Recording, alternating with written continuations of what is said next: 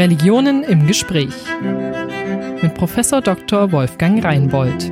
Herzlich willkommen zu Religionen im Gespräch. Heute sprechen wir über den 200. Geburtstag des Mannes, mit dem die Religion der Bahai ihren Ausgang nahm.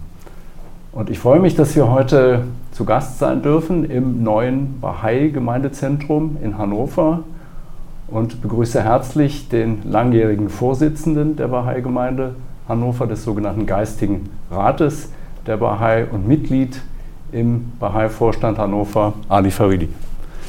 Schön, dass Sie sich Zeit nehmen heute für uns. Ein paar Worte zu Ihnen. Sie kommen, wenn ich recht sehe, aus demselben Ort, in dem der Mann ge geboren wurde, der als Gründer der Bahai-Religion gilt, der Bab, äh, nämlich Shiraz im Iran. Genau, dort bin ich geboren. 1944, das ist 100 Jahre nachdem eben ah. der Bab seine Sendung bekannt ja. gegeben hat.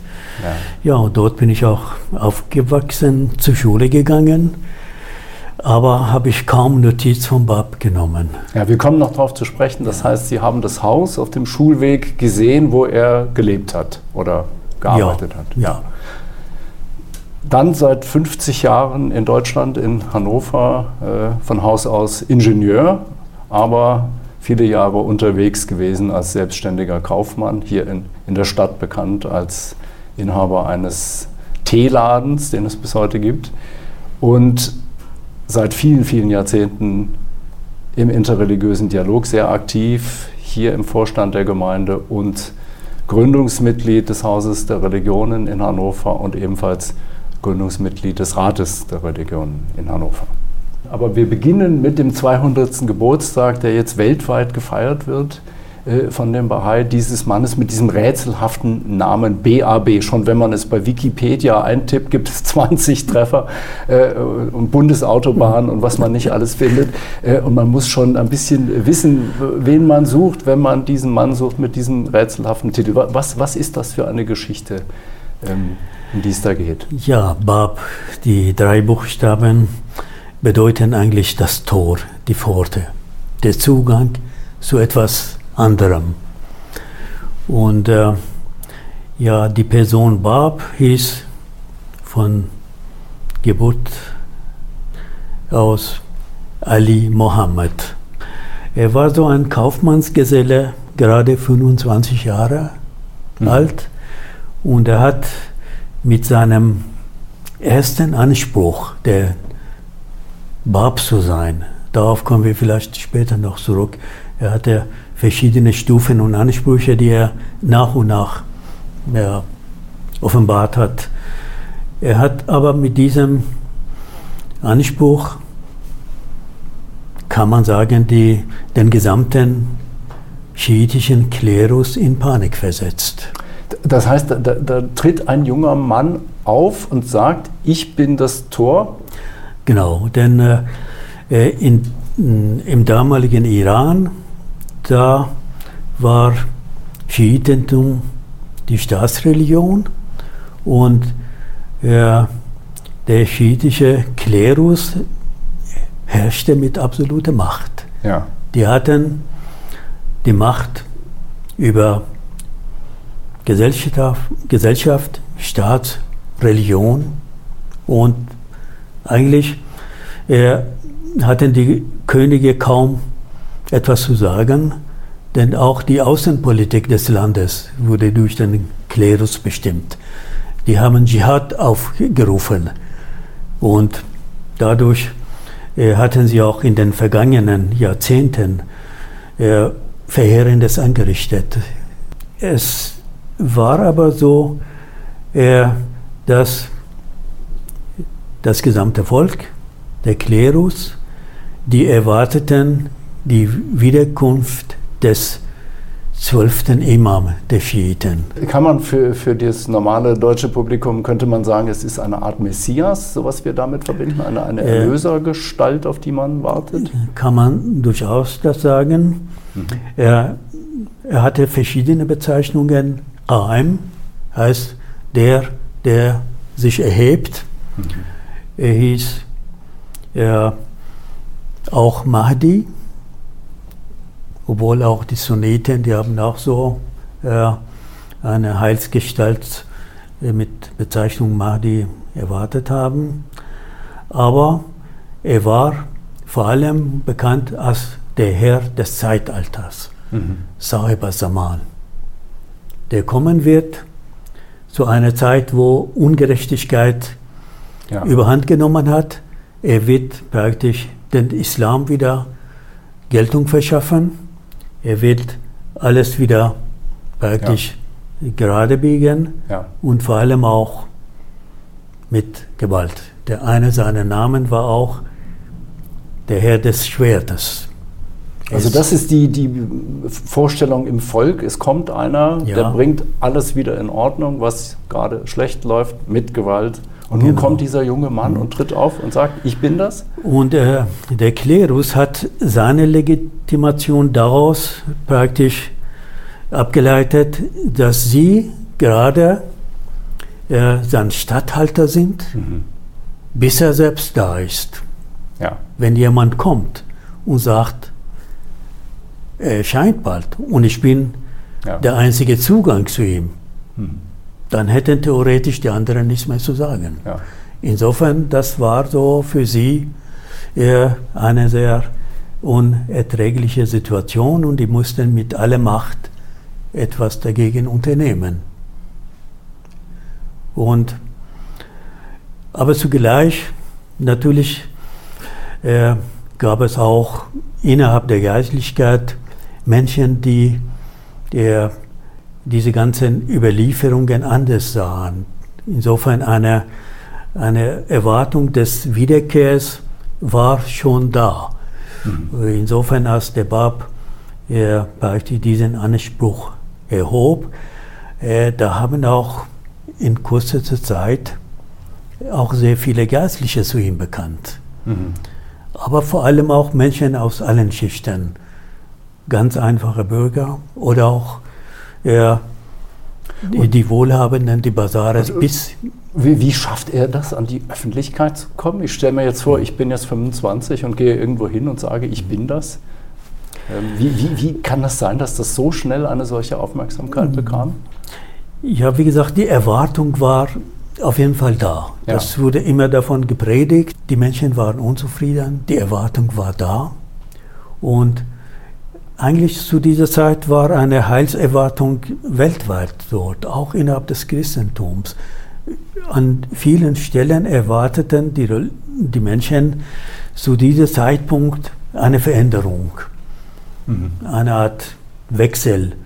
Und dann waren so die ersten Anhänger des Papstes diejenigen, die ihn als erster angesprochen haben, mit ihm zusammenkamen und äh, äh, die ersten wichtigen ersten Anhänger von ihm waren insgesamt 18 Personen. Von denen war eine von denen war eine Frau, die später als Tahere bekannt wurde. Und zusammen mit Bab waren 19. Diese äh, heißen in der Terminologie der Bahai die Buchstaben des Lebendigen. Und die wurden praktisch in allen Ländern verteilt innerhalb des Territoriums des Schiitentums. Das war hauptsächlich Iran, Irak, später auch Indien. Mhm. mhm. Äh, ähnlich so wie äh, die junge Christi, die nach seinem Tod sich zerstreuten, um Verstehe, ja. Und diese, diese 19 Personen schaffen es innerhalb kürzester Zeit, äh, wie Sie gesagt haben, den Klerus in Panik zu versetzen. Wie, wie, was steckt da, da in der Sache dahinter? Ja, sie hatten nicht sehr viel in der Hand. In der ersten Nacht, wo der Papst seine Sendung seinem ersten männlichen Anhänger bekannt gegeben hat, da hat es schon eine Erwartung erfüllt, äh, die sie alle hatten. Der Qaim, wenn er wiederkommt, der sollte eben den äh, Surah Yusuf oder Josef aus dem Koran kommentieren. Und er hat schon in dieser Nacht damit begonnen. Also das, das, war die Erwartung, er kommentiert die zwölfte, glaube ich, Sure des Koran des und das macht er. Das macht er, mhm. Großteil davon schon gleich in der ersten Nacht. Ja. Und das war das Einzige, was die ersten Anhänger zuerst mal in der Hand hatten. Später hat er das vervollständigt Ja. und mehr hatten sie erstmal nicht. Und damit sind sie praktisch überall hingegangen. Und das hat praktisch dazu geführt, dass innerhalb kürzester Zeit äh, sehr viele Anhänger sich zu ihm bekannten, ohne eine richtige Vorstellung davon zu haben, wie er vorgehen Genau, will. genau, Denn die also- erwarteten jemanden, der Ja, mit, ja. als Gewaltherrscher kommt und praktisch. Vor, vor allen Dingen weiß man ja bis dahin noch gar nicht, was sagt er denn jetzt in, in inhaltlich. Ich, wir haben jetzt über Machtfragen im Grunde gesprochen. Ja. Wa- Was ist seine wesentliche Botschaft? Ja, seine wesentliche Botschaft war eigentlich das Kommen einer nachislamischen Offenbarung. Es ging eigentlich nicht um darum, die schiitische Erwartung zu erfüllen, Ja.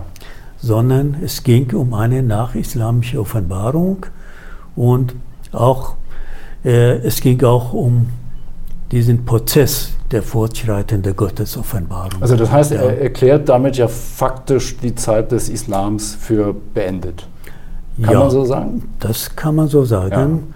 Und er hat auch äh, einige Jahre später in seinem wichtigsten Werk Bayan, heißt Rede oder Mhm. Aussprache, er hat auch äh, die Zeit der islamischen Scharia für beendet erklärt und selbst einen eigenen Uh, stattdessen da ja. Äh, bekannt gegeben. Also ein neues religiöses Genau. Regelwerk oder Genau. Gesetz oder so. Ja. Und das ja. sollte so lange gelten, bis derjenige, den er angekündigt hat, der den Gott offenbaren wird, erscheint. Mhm. Und er hat auch schon eindeutig an vielen Stellen nahegelegt, dass der, der nach ihm kommt, bald erscheinen wird. Das, das, das klingt so ein bisschen nach das, was man im Christlichen kennt, als das Verhältnis von Johannes dem Täufer und Jesus. Auch eine. Genau so ist es, Ja. ja. Allerdings im Gegensatz zu Johannes der Täufer hatte Bab selbst eben die Stellung eines unabhängigen Offenbarers. Gibt es denn eine Religion des Bab bis zum heutigen Tag oder ist es aufgegangen komplett in der, in der Religion der, der Bahai?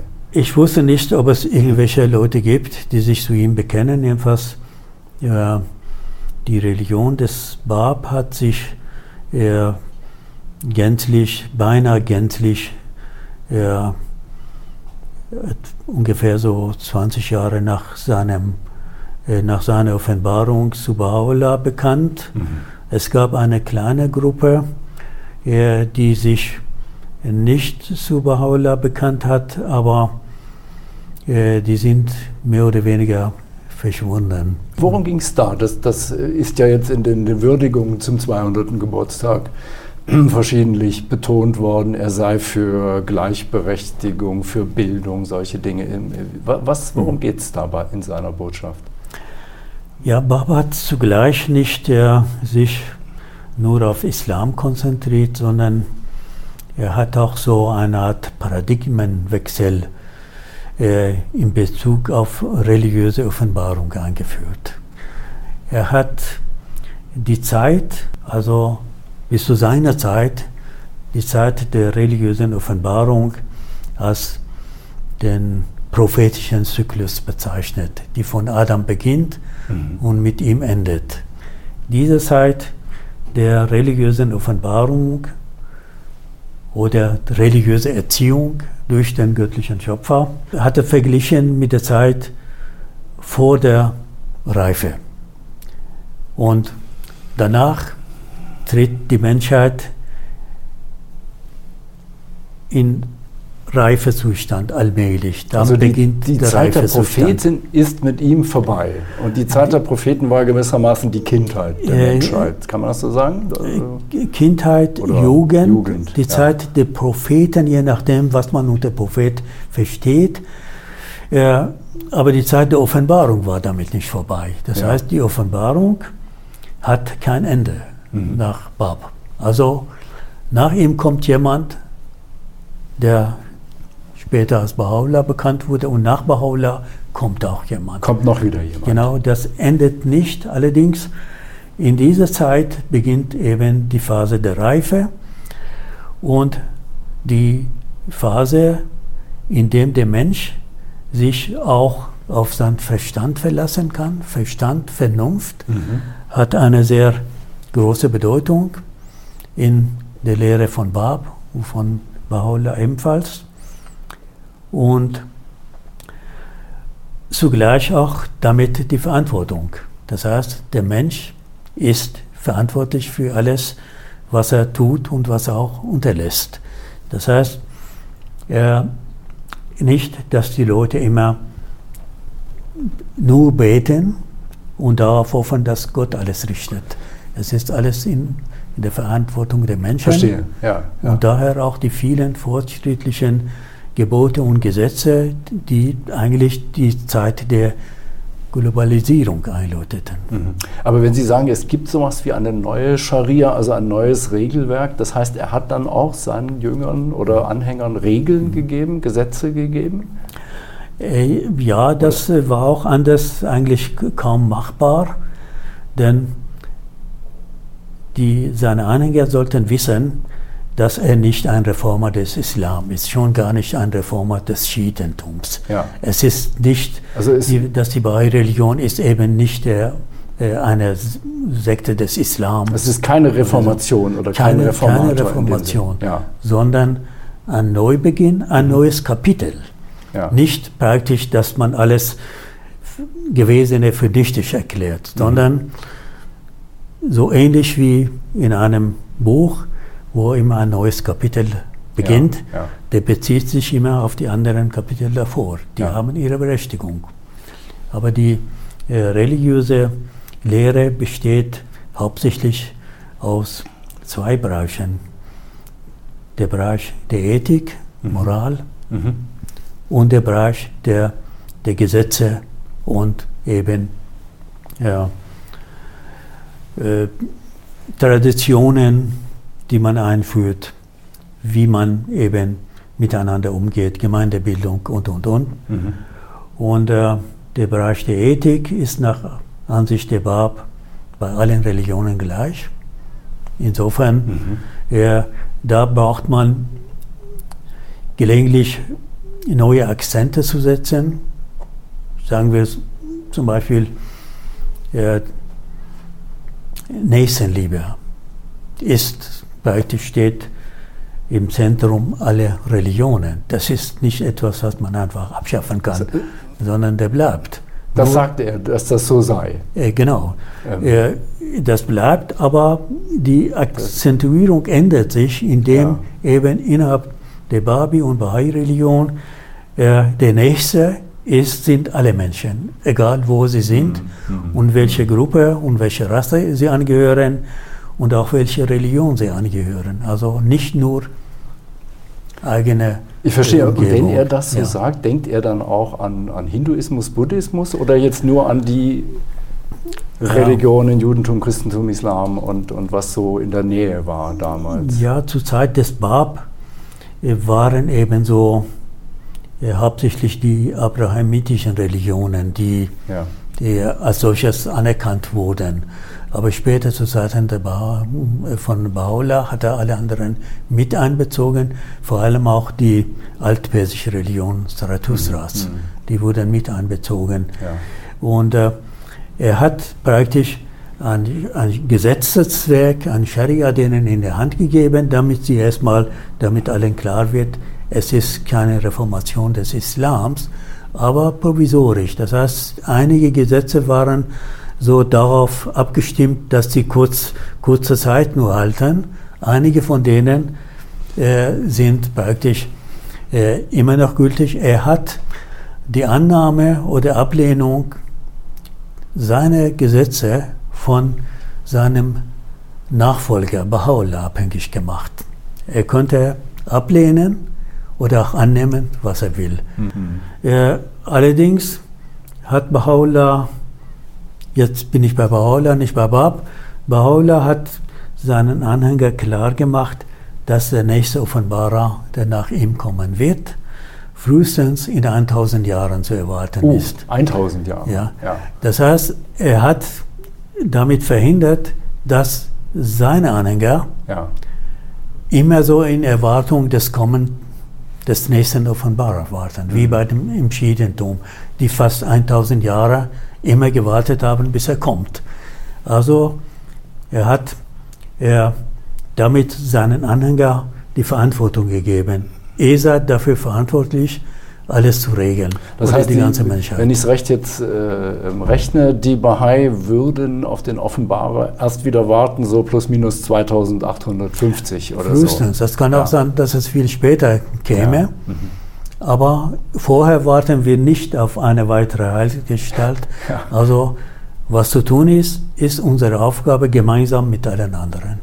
Und die haben gesagt, es ist im Grunde die Religion für die globalisierte Welt. War, war das damals schon im Blick, dass man gesehen hat, die Menschen rücken zusammen äh, in allen Ländern? Äh, der Bab hat Ähnliches angedeutet, aber Baha'u'llah hat es eigentlich klarer formuliert. Ja. Mit dem seinem bekannten Spruch, die Erde ist nur ein Land und alle Menschen sind seine Bürger. Ja.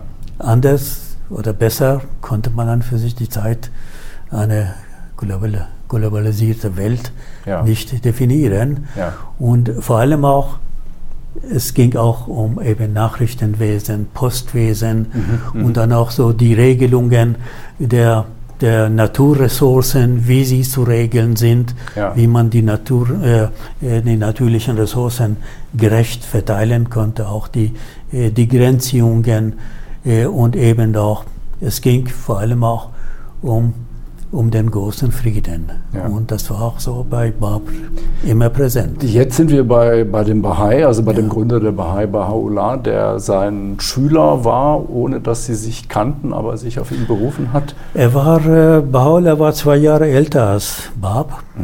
Der lebte in Teheran und Bab in Shiraz, in zwei ganz verschiedenen Milieus, kann man sagen. Die hatten sich nie gekannt, nie gesehen. Ja. Und es ist eigentlich auch äh, sehr erstaunlich, dass sie, äh, wenn man in bestimmten Bereichen der Theologie oder auch Gesellschaftsethik da hineingeht, äh, sie haben so verschiedene Arten zu schreiben. Ja, die Terminologie war anders, aber dieselbe Hermeneutik. Das heißt, die haben so fast überall hundertprozentig deckungsgleiche Aussagen gemacht in Bezug dessen, was eben äh, der Menschheit erwartet. Mhm. Also eine, eine Geistesverwandtschaft, Ja, ja, das- die zwischen das diesen beiden Fall. Männern, ohne dass der eine beim anderen gelernt hätte. Genau, Ja. Baha'u'llah wurde äh, von der Sendung des Bab, von dem ersten männlichen Anhänger des Bab, von dem ich sprach, Mullah Hussein, Mhm. in Kenntnis gesetzt. Der Ja. wurde nach Teheran geschickt und er wusste auch selbst nicht so genau, an wem er sich wendet. Er hat sich an vielen Personen gewandt, aber auf eine wundersame Weise ist ebenso ein Schreiben des Bab bei Baha'u'llah gelangt. Wie endet der, der Bab? Man erwartete, dass er seinen Anspruch fallen lässt. Ja. Das hat er nicht getan. Ja. Und äh, letztendlich wurde er, er hingerichtet. Der Fatwa kam von der Geistlichkeit, aber der Befehl der Hinrichtung kam äh, von dem Premierminister von damals. Also es gab ein Rechtsgutachten der Geistlichkeit gegen diesen Mann Genau. als Grundlage. Und, ja. Und er wurde hingerichtet äh, und, äh, und dann auch so die gesamte Anhängerschaft wurde beinahe vollständig dezimiert. Viele, viele Anhänger des WAP äh, kamen selber an für sich, äh, von, entfernten sich von der Angelegenheit, weil sie äh, so eine Gestalt nicht erwarteten. Die erwarteten ebenso ihren äh, Mahdi oder ihren äh, Herr des Zeitalters, äh, während der Bab war äh, für die Friedfertigkeit. Mhm. Der hatte unter anderem gesagt, äh, seid achtsam, dass ihr keine Seele zur Ursache des Betrübnis werdet. Also er war dagegen, dass auch ein Tropfen Blut vergossen wird. Mhm. Und das hat natürlich so einige Anhänger dazu gebracht, äh, äh, anders sich äh, auszurichten. Äh, die ursprüngliche Zahl der Anhänger des Bab dreht sich irgendwie zwischen 100.000 und mehrere hunderttausend. In den damaligen Iran war eine beachtliche Zahl. Sehr viele, ja. Sehr viele, ja, aber äh, seine Anhänger, die zu ihm hielten und dann auch in große Bedrängnis gerieten, äh, die dann auch dezimiert wurden, die beliefen sich äh, ungefähr äh, auf die 30.000. Mhm. Und danach war äh, die Religion mehr oder weniger beinahe am Ende angelangt. Man kann sagen, so, dass die Religion des Babs hat innerhalb zehn Jahren das durchgemacht, was andere Religionen innerhalb äh, 1000 Jahre durchgemacht haben. Von der Blütezeit bis eben so mhm. Konsolidierung bis mhm. hin mhm. zu ja. äh, völliger eben Niedergang. Ja. Und dann begann eben nochmal 20 Jahre später mit Baha'u'llah, dass eben so äh, das Ganze wieder äh, wiederbelebt wurde. Äh, mhm. ja. Zum Schluss die, die ganz einfachen Fragen noch schnell. Die Bahai in Deutschland, wie groß ist die Gruppe? Wie, wie ist sie organisiert hier bei uns? Ja, die Bahai ist weltweit eigentlich ähnlich organisiert in äh, örtlichen Gemeinden wie zum Beispiel bei Gemeinde Hannover, mhm. mit einem geistigen Rat bestehend aus neun Personen, das ist der Vorstand der Gemeinde, mhm. und eine nationale Gemeinde. Und äh, das ist so in jedem anderen Land auch so ähnlich. Und die sitzt wo, die nationale Gemeinde? Hat die einen Ort in Deutschland? Die nationale Gemeinde hat äh, seinen Ort in Langenhain. Das ist in Taunus, Hofheim, ja. Langenhain. Und äh, eigentlich äh, diese äh, nationale Bahai-Gemeinde, zu dem auch äh, die örtlichen Gemeinden gehören, mhm. ist schon seit einigen Jahren in Deutschland als Körperschaft des öffentlichen Rechts erklärt worden. Mhm. Und äh, auf diese Weise ist äh, die Bahai-Religion in Deutschland, äh, kann man sagen, anerkannt und etabliert. Und die Bahai-Religion gibt es seit über 100 Jahren in Deutschland. Zu Zeiten des Nationalsozialismus wurde verboten, aber danach wurde wieder zugelassen. Und die Bahai-Gemeinde in Hannover gibt es seit etwa 60 Jahren. Und den Ursprung nahm alles mit diesem Mann, über den wir heute gesprochen haben. Genau. Es sind nicht 200 Jahre Bahai, wenn ich das recht verstehe, aber 200 Jahre Geburtstag des Mannes, mit dem die Bahai-Religion am genau. Ende beginnt. Aber auch der Bahai-Kalender beginnt auch mit diesem Jahr 1844. Mit der Offenbarung, nicht mit der Geburt. Ja? Genau, mit ja. der Offenbarung. Ja. Und das heißt für Sie, letztes Wort auch, äh, Erziehung zum Frieden heißt für die Bahai auch Dialog unter den verschiedenen Religionsgemeinschaften. Genau, das steht auch so im Zentrum der Bahai-Religion. Wie gesagt, die sind alle Religionen sind zusammen, bilden ebenso äh, die die wichtigste Erbe der Menschheit. Mhm. Und dieser Kapitel wird immer weiter fortgeschrieben in bestimmten Abständen. Ja. Und äh, das ist etwas, was erhalten bleibt. Also es gibt kein, kein Ende und kein Absolutheitsanspruch in diesem Sinne. Vielen Dank, Herr Faridi. Gerne. Religionen im Gespräch. Eine Produktion des Evangelischen Kirchenfunks Niedersachsen-Bremen.